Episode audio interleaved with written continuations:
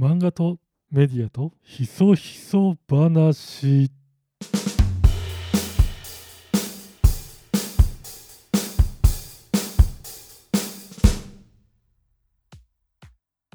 どうも、ヤーダブラックです。普段はコンテンツディレクターをしております。今日は西野さんが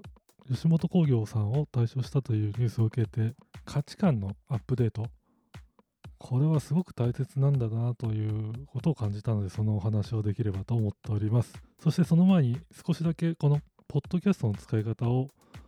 お話しします。何が好きとか嫌いとかで入るんではなくて、立場や角度を変えて情報を取るという意味で、このポッドキャストも活用していただきたいと思います。では、まず、西野さんの件で表面化していることだけですが、時系列で追いかけますと、最初に西野さんがツイートで、プペルのプロモーションだとおそらく思いますけど、尽力を尽くしてくれているサロンのメンバーや西野さんの関係者に対して、吉本興業が対応がなめ腐っていたので、今の形を改めないとやめますという趣旨の内容をツイートしていますと。ストレートな表現をしていますが、まあ、2、3日後、本日ですね、ニュースで西野さんの退所が発表されましたと。で、それに合わせる形で西野さんもツイートをしていますと。その時のツイートは、喧嘩してやめるわけではなく、お互いプラスになるような形で退所ですという、こう、大人のコメントになっております。報道で騒がれると思いますけど、事の経緯は Voicy で語りますということもおっしゃってますね。で、今、収録、このポッドキャストを収録している時では、まだ Voicyの内容は発表されてないので分かりませんが、あの、 Voicyの方もね、ちゃんと聞いて、それが多分真実だと思いますので、です。おそらくそこでは、まあ、マイルドな、えー言い方で、えー伝えてくれるんだと思います。一方で、おそらくですね、西野さんの本音は、最初に言ったことだと思うんですよね。ただね、7万人のサロンメンバーを抱える代表でもあるので、まあ頭に来ちゃって、バッと言っちゃったんだけど、もう昔の個人のキングコング西野じゃないんだから、戒めたんだと思うんですよね、自分をね。で、高速手のひら返しとなった、だと思います。このご自身の感情と今取るべき行動を切り分けて、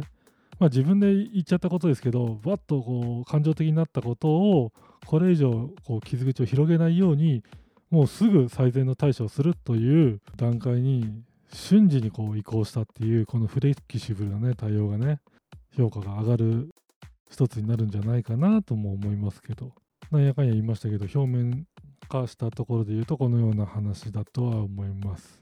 で僕が最初に価値観のアップデートって非常に大切なんだなって僕が思ったという話をしましたが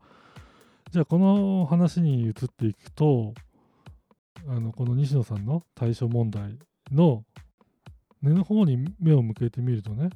あのこのエンタメ業界で働いてる人だけでなくてねビジネスシーンで働く人でも関わってくる問題なんじゃないかなとも思います。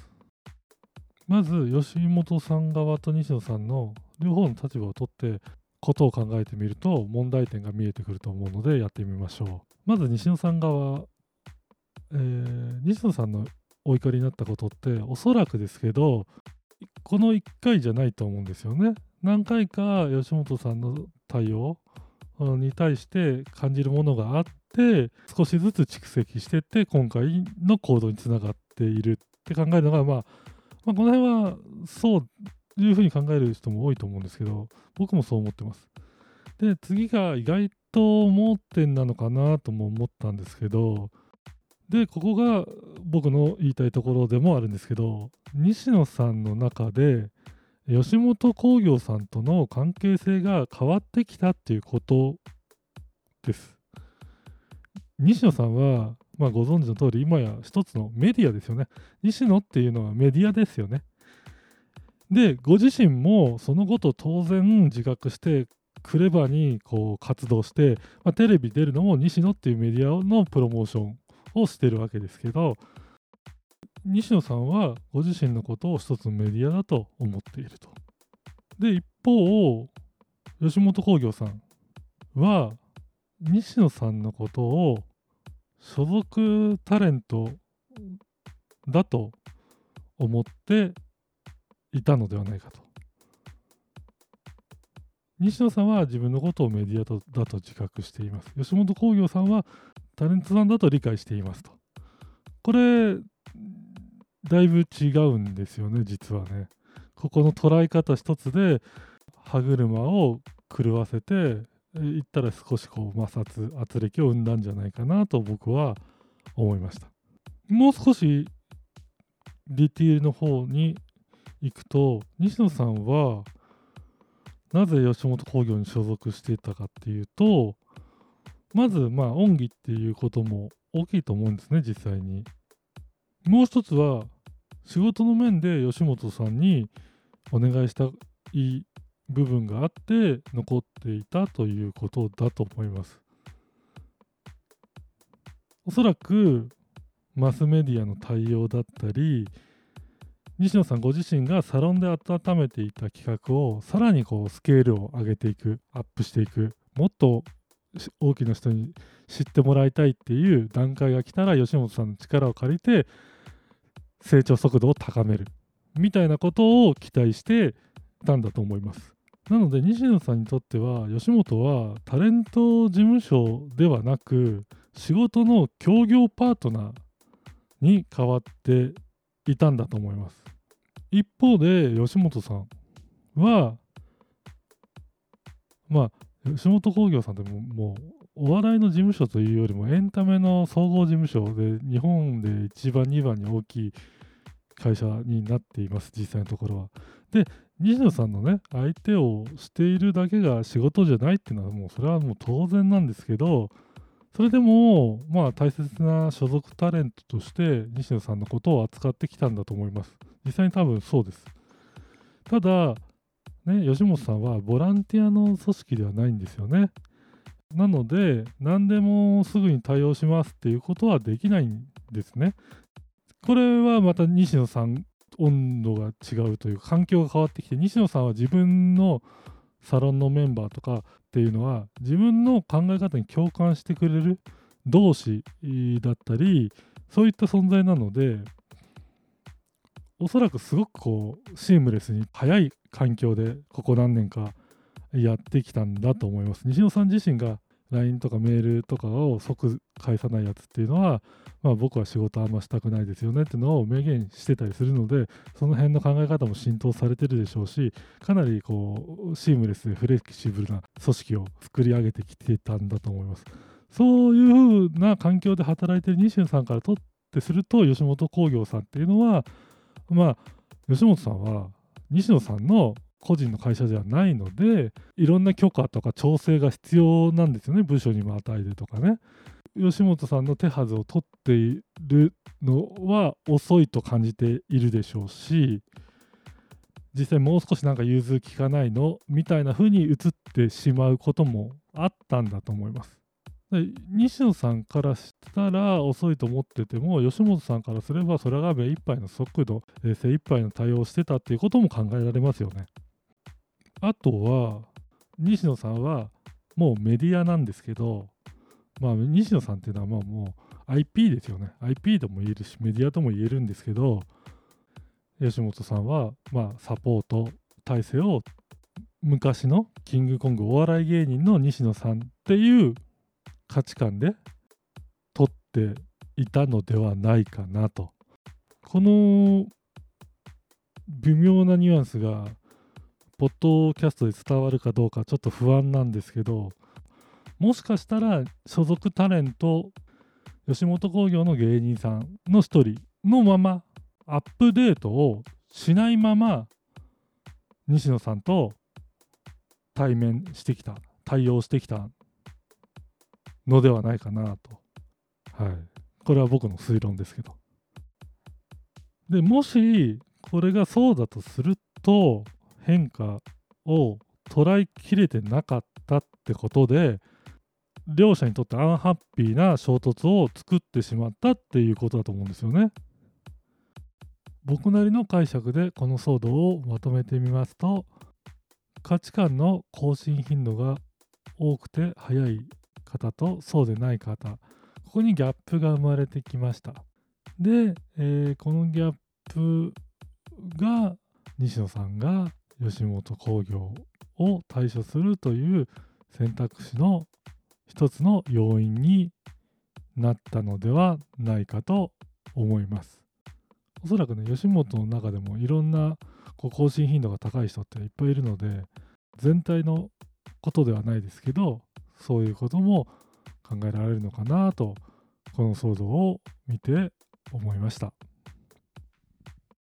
似たようなケースってエンタメの世界以外でもたくさん起こってるんじゃないかなというふうに、まあ、肌身で感じる部分もあります。まあ、アップデートされてない人とアップデートされている人が出会ってしまった時に、まあ、圧力みたいなことはありますよね。あの価値観をどういうわけか知らないですけど更新することを拒むみたいな人って実は実際のとこかなり多いんですよね。でこのポッドキャストを聞いている10代や20代特にこう聞いててほしいんですけどまあ上司がアップデート型の人間かちゃんと見定めてそういう職場で働いた方がいいですよってあの自分の上司例えばだからあの30代でも20代でもこの価値観でしか、えー、物事を判断できないみたいな人が自分の上司であったらまあその職場は選ばない方がいいですよね。自分の中身が3年前の自分と今の自分の整合性が取れてないぐらいこう自分自身がアップデートされるってことは悪いことじゃないと思うんですよね。スマホやパソコンで考えるとむしろ普通ですよね。3年前のまんまからアップデートされてないなんていうことはないじゃないですか。スマホで。変わらなくていい部分もたくさんあると思うんですよね。ただ自分自身に更新っていう言葉が入っている人なのか要は今日言っていることは1年後また変わっている可能性があるよっていう喋り方をしている人を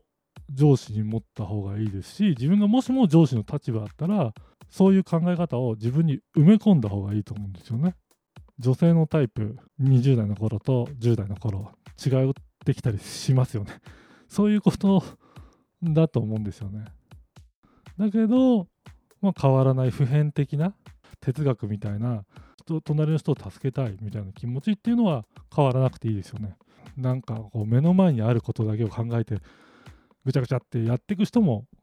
ダメだと思うんですね逆に言うとね。でそういうなんかこう企業カラーみたいなない会社ってやっぱ少しずつ衰退してきますよね見てる感じだと。